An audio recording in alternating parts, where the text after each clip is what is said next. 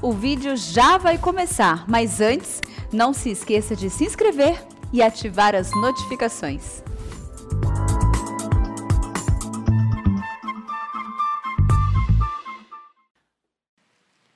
Irmãos amados, nós vamos abrir a palavra de Deus nos Salmos 126. Salmo 126. Salmo 126. Peço que depois da leitura você é, mantenha a sua Bíblia ainda aberta para considerar comigo este texto bíblico. O texto diz assim: Quando o Senhor restaurou a sorte de Sião, ficamos como quem sonha. Então a nossa boca se encheu de riso, a nossa língua de júbilo. Então entre as nações se dizia: grandes coisas o Senhor tem feito por eles. Com efeito, grandes coisas fez o Senhor por nós, por isso estamos alegres. Restaura, Senhor, a nossa sorte como as torrentes do Neguebe. Os que com lágrimas semeiam, com júbilo ceifarão. Quem sai andando e chorando enquanto semeia, voltará com júbilo, trazendo seus feixes. Amém. Eu queria meditar com os irmãos sobre o tema é tempo de restauração. É tempo de restauração. É sabido de todos vocês que este é um salmo pós-cativeiro.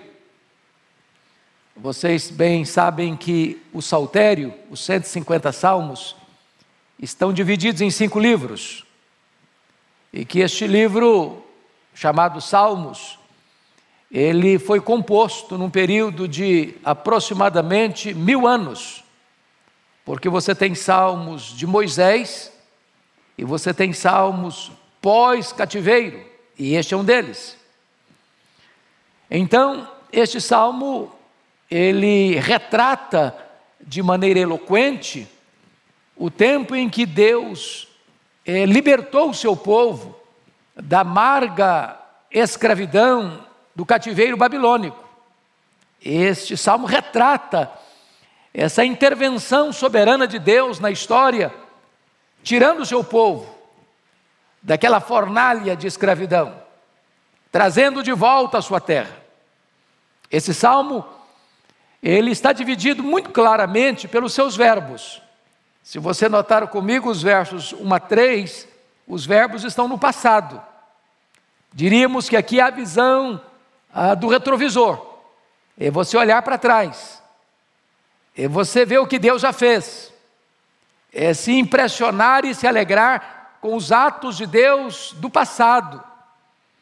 Mas se você notar comigo no verso 4, o verbo não está no passado, mas está no presente. E ele está olhando para agora, para o momento, para a situação. Está clamando a Deus restauração. Mas se você observar comigo os versos 5 e 6, há uma mudança de novo nos verbos. E agora o verbo não está no passado, nem no presente, mas no futuro. Agora é a visão do farol alto. Agora é a perspectiva do amanhã. É o que nós nos comprometemos agora em fazer no futuro. Então chama sua atenção para esses três aspectos desta passagem. Primeiramente, irmãos, olhando para o passado com gratidão. Quando o Senhor restaurou a nossa sorte, ficamos como quem sonha. Como assim restaurou nossa sorte? O que havia acontecido? Vocês se lembram que Deus havia alertado o seu povo reiteradamente, várias vezes, acerca da, do esfriamento da fé, acerca do descomprometimento com a verdade. Deus levantava profetas, Deus alertava o povo, Deus exortava o povo, Deus ensinava o povo, e o povo virava as costas para Deus. Há um momento em que a voz de Deus, em não sendo ouvida, veio o chicote de Deus, veio a disciplina de Deus. Então Deus manda a Babilônia, na época o maior império do mundo, com seu exército poderoso, com as suas armas poderosas. E diz a Bíblia que a cidade de Jerusalém, que fica no topo de uma montanha, a cidade de Jerusalém fortemente guarnecida com suas muralhas, é cercada pelo exército caldeu. Foram três cercos, 606, 596, mas em 596, mas em 586 a cidade foi tomada. A cidade foi invadida. Seus muros foram arrasados. O templo de Salomão, aquele belíssimo palácio de mármore bordejado de ouro, é arrasado até os fundamentos. A cidade é queimada, a população é massacrada, crianças, velhos, mulheres são pisados como lama nas ruas. O povo estava completamente rendido ao desespero, porque nesse momento, Jeremias, que era uma testemunho ocular dos fatos, chegou a dizer que mais felizes foram aqueles que morreram à espada do que aqueles que morreram de fome dentro dos muros.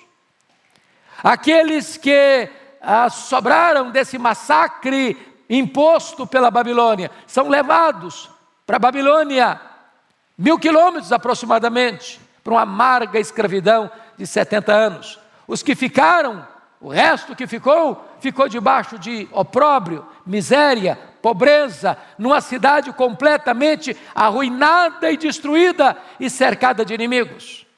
Mas agora, o salmista está olhando para trás e viu o dia, depois de 70 anos, quando Deus vai lá, abre as portas da escravidão e Deus liberta o seu povo, e Deus restaura o seu povo, e Deus traz de volta o seu povo à sua terra. E o salmista está olhando essa cena. E ele diz o seguinte: quando o Senhor restaurou a sorte de Sião, ficamos como quem sonha. O que ele está dizendo é que a obra de Deus foi maior do que a expectativa humana, que aquilo que parecia impossível, Deus fez. As algemas foram quebradas, as prisões foram abertas, o cativeiro foi interrompido, a liberdade raiou na vida deles, e é exatamente isso, irmãos, que Deus fez também na nossa vida.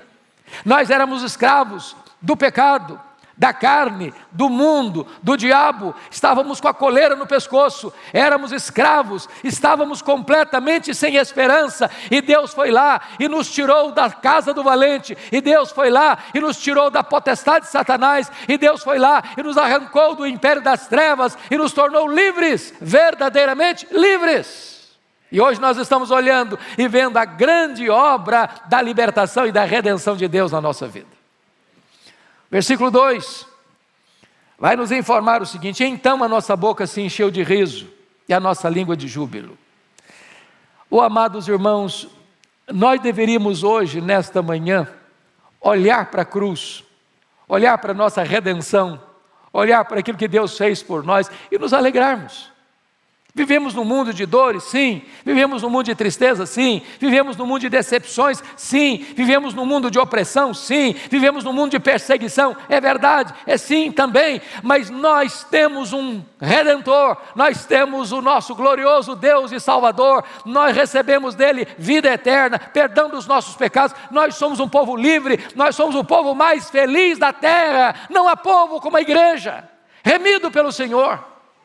E hoje, nesta manhã, a nossa palavra é: alegremos-nos em Deus, porque Ele fez grandes coisas por nós. Notem comigo que o testemunho da libertação do povo de Deus reverbera para além das fronteiras de Israel, quando diz ainda no verso de número 2: Então entre as nações se dizia: grandes coisas o Senhor tem feito por eles. As nações olhavam e não podiam imaginar como um povo fragilizado, pequeno, impotente, conseguiu sair daquela escravidão. A história de Israel, na verdade, é a história das intervenções soberanas de Deus. A história da igreja é a história das intervenções soberanas de Deus. Quem olha para dentro da igreja, quem olha para o cenário da igreja e olha do lado de fora e vê o que Deus tem feito ao longo da história, como Deus poupou a sua igreja das perseguições, das fornalhas, das, das arenas dos animais ferozes, na, da crucificação, das perseguições as mais variadas, e a igreja escapa, e a igreja avança, e a igreja cresce, e a igreja se fortalece, e a igreja está viva, viva e cheia de vigor, isso é obra de Deus. E as nações são impactadas com esse testemunho. Quando você chega no verso 3, agora é uma análise pessoal, é o momento da reflexão. É um momento que você precisa parar, sentar, meditar e dizer com efeito: grandes coisas fez o Senhor por nós. Por isso estamos alegres. E eu quero perguntar a você que está aqui hoje e você que está nos assistindo: o que é que Deus já fez na sua vida? Quantas muitas bênçãos? Dize-as uma vez, e verás surpreso o quanto Deus já fez. Como é que você está? Cabisbaixo? Abatido? Triste?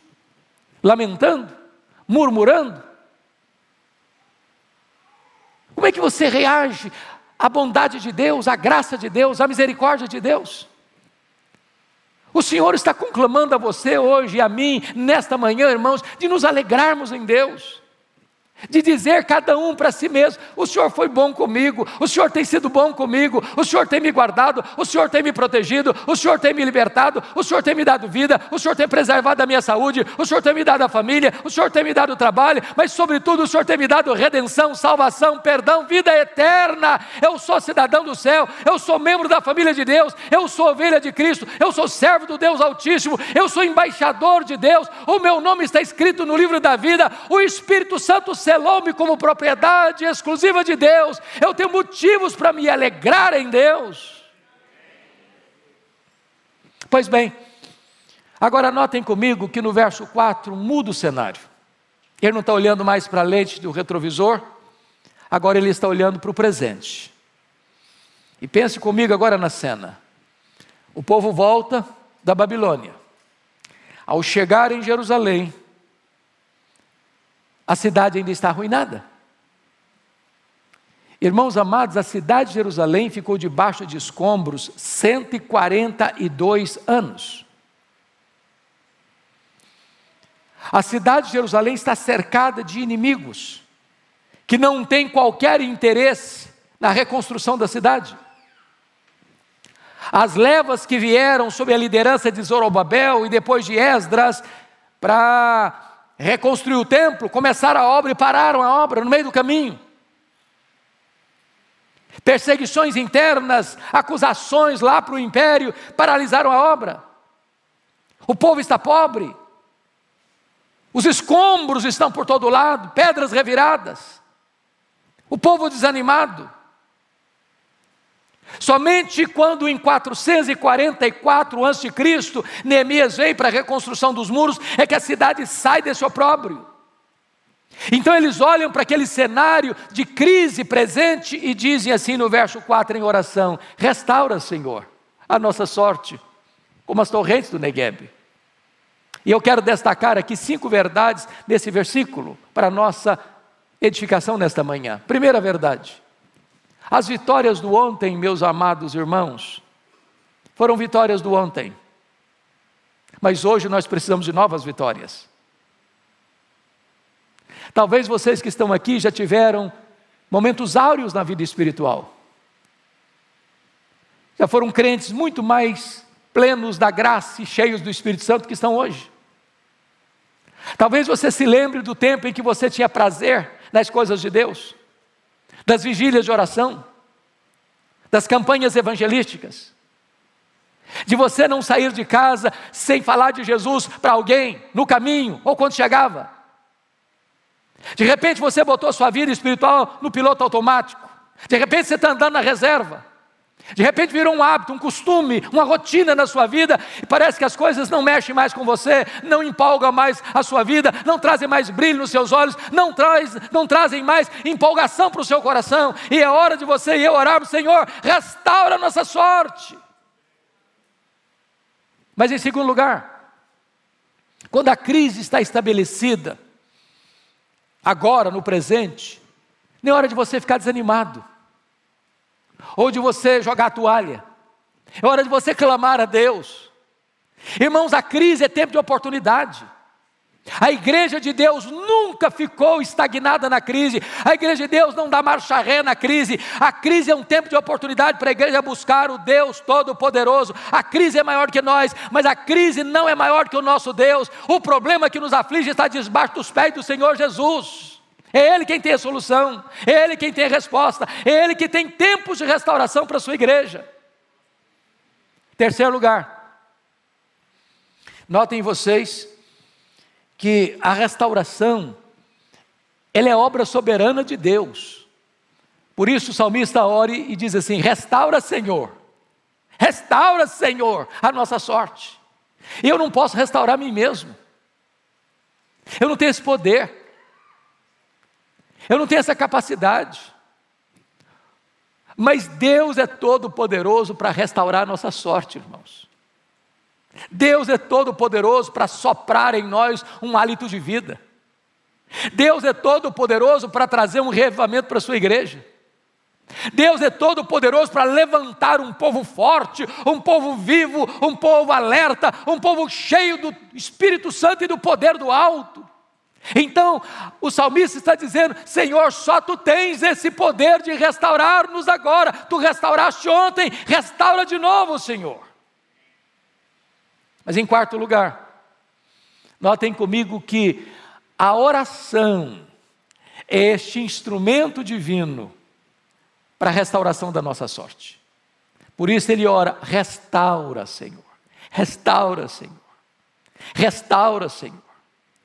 Olha para a história da igreja, olha para as páginas bíblicas, e vocês hão de ver que sempre que o povo de Deus esteve num vale, como cantamos aqui hoje, Sempre que a igreja de Deus esteve passando por momentos difíceis, dramáticos, e a igreja se voltou para Deus em oração, Deus mudou a sua sorte. Deus mudou o cenário. O deserto floresceu. O vale árido transformou-se num manancial. Deus converteu o pranto em alegria. Deus fez da fraqueza força e poder.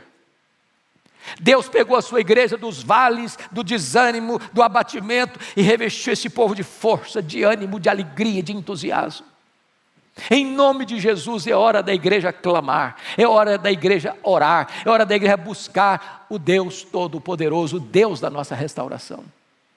Mas em quinto lugar, irmãos, vejam comigo nesse texto, que a restauração é um milagre de Deus, porque olha a figura que ele está usando: restaura, Senhor, a nossa sorte, como as torrentes do Negueb.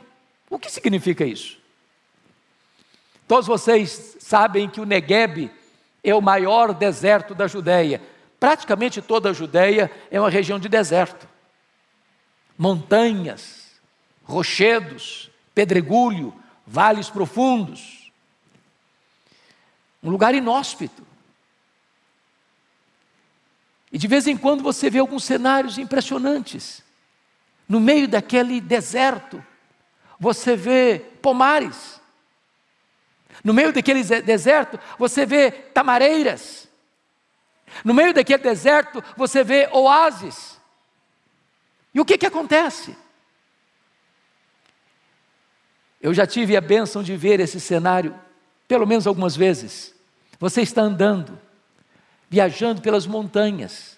Daqui a pouco você olha, um cenário estranho, inusitado. Águas começam a descer como que enxurradas, como que um córrego d'água, rasgando as areias do deserto, descendo pelas encostas das montanhas. E por onde aquelas águas vão passando, abrindo as ardentes areias do deserto, tudo vai florescendo, tudo vai frutificando. E o salmista olha para esse cenário e diz: Meu Deus, assim como tu restauras o deserto Negueb e fazes o deserto florescer, olha para a minha vida, o meu coração está árido, o meu coração virou um deserto, o meu coração só tem areias esbraseantes. Senhor, envia as chuvas, envia as torrentes do teu espírito na minha vida e faz o meu deserto florescer, e faz a minha vida frutificar, e faz tudo em mim reverdecer. Restaura, Senhor, a nossa sorte, como as torrentes do Negueb. Depois que ele olha para o passado com gratidão, depois que ele olha para o presente, com intercessão. Agora ele olha para o futuro com a disposição de ação. Olha comigo os versos 5 e 6. Os que com lágrimas semeiam, com júbilo ceifarão. Amados irmãos, a semeadura é investimento. Investimento. E se existe uma, uma coisa que é motivo de gratidão no nosso coração, e vocês todos que estão aqui, é perceber como esta igreja, pela graça de Deus, busca meios e formas, todo dia, a todo instante, para semear, para levar a palavra de Deus. Ele não está falando aqui de agricultura, ele está usando uma figura de linguagem, ele está usando uma metáfora. Nenhum agricultor espera colher se não planta. Nenhum fazendeiro espera que as suas terras produzam se ele não semeia. Mas ele não está falando aqui de agricultura, ele está falando de reino de Deus. Ele está falando de verdades espirituais. Em outras palavras, irmãos, não tem crescimento da igreja de Deus sem semeadura. Não tem crescimento da igreja sem pregação da palavra de Deus. Você e eu somos chamados a sair e semear. Você não administra crescimento. Você nem sabe onde a semente vai cair. Tem hora que ela cai no meio dos espinhos, tem hora que ela cai no meio do pedregulho, tem hora que ela cai à beira do caminho, mas tem hora que essa semente cai na boa terra. A semeadura não é fácil, é com lágrimas, é com choro, é com oposição, é com perseguição. Mas se o solo estiver duro demais, então molhe esse solo com as suas lágrimas. Que quem sai andando e chorando enquanto semeia, voltará com júbilo trazendo seus feixes. Eu chamo a sua atenção para o fato de que, via de regra, a semeadura é um tempo de choro. Mas, via de regra, a colheita é um tempo de alegria. Até na agricultura é assim. Vocês que tiveram uma passagem pelo, pela vida rural, como eu tive, quando você semeia, você semeia na esperança, mas você não tem garantia. De repente você semeia e a chuva não vem. De repente você semeia e até a chuva veio para brotar, mas na hora que está na hora de dar o fruto, de granar, a chuva não vem e a semente morre na espiga. E o agricultor não colhe. Então tem choro sim. Você faz o trabalho às vezes e não vê o resultado. Mas o texto está nos dizendo uma coisa: quem sai andando, quem com lágrimas semeia, com júbilo ceifarão. É hora de nós semearmos, irmãos. É hora de nós pedirmos, Deus nos dê estratégias. Deus alarga a nossa visão. Deus amplia o nosso horizonte. Deus nos dá mais campo para semear. Deus nos dá mais semente para lançar na terra. Agora notem, para semear é preciso às vezes sair. Quem sai andando e chorando, sabe o que significa isso? A obra de Deus não é feita como programa, é feita como estilo de vida. Quem sai andando para o seu trabalho, para a sua escola, para os seus negócios, para as suas viagens, para os seus empreendimentos, você sai, você anda e você semeia. Não é um dia na semana, não é um calendário no mês, é um estilo de vida. É na medida que você vai, é assim que a igreja cresce, é assim que a igreja primitiva cresceu. É quando cada crente entende o seguinte: eu sou um semeador e eu vou sair, e na medida que eu saio, eu vou semeando, e vai semeando, e vai semeando, e Deus vai dar os frutos do seu trabalho, a alegria desses frutos. Quem sai andando e chorando enquanto semeia, voltará com júbilo trazendo os seus feixes. A semeadura é com choro, a volta é com alegria. Os feixes são abundantes. Eu quero concluir pensando aqui numa pergunta pessoal. Quantos de vocês têm feito na vida uma semeadura? Você tem esse hábito de falar de Jesus? Onde você vai? No restaurante? Para o motorista do Uber? Para a pessoa que está do seu lado no avião? Para o seu colega de trabalho? Para a pessoa que se assenta do seu lado na faculdade? para o seu parente, para o seu vizinho. Quantos aqui, e eu não peço que você levante a mão, mas quantos de vocês aqui já tiveram a experiência de levar alguém a Cristo, pessoalmente? Entenda isso, você é um semeador. Talvez você vai enfrentar resistências. Talvez você vai enfrentar lutas. Mas vou lhes dar uma, uma garantia: a alegria de colher é maior do que a dor da semeadura. A alegria de trazer os feixes é tão grande que vai compensar qualquer lágrima da semeadura. O texto está mostrando para nós do que Deus fez no passado, do que Deus faz no presente do que Deus pode fazer no futuro. Mas você e eu somos cooperadores de Deus. Não tem colheita onde não tem semeadura. A Bíblia diz que eu plantei, Apolo regou, mas o crescimento vem de Deus. Mas não tem crescimento se não tiver semeadura e se ninguém regar. É hora da igreja entender essa verdade.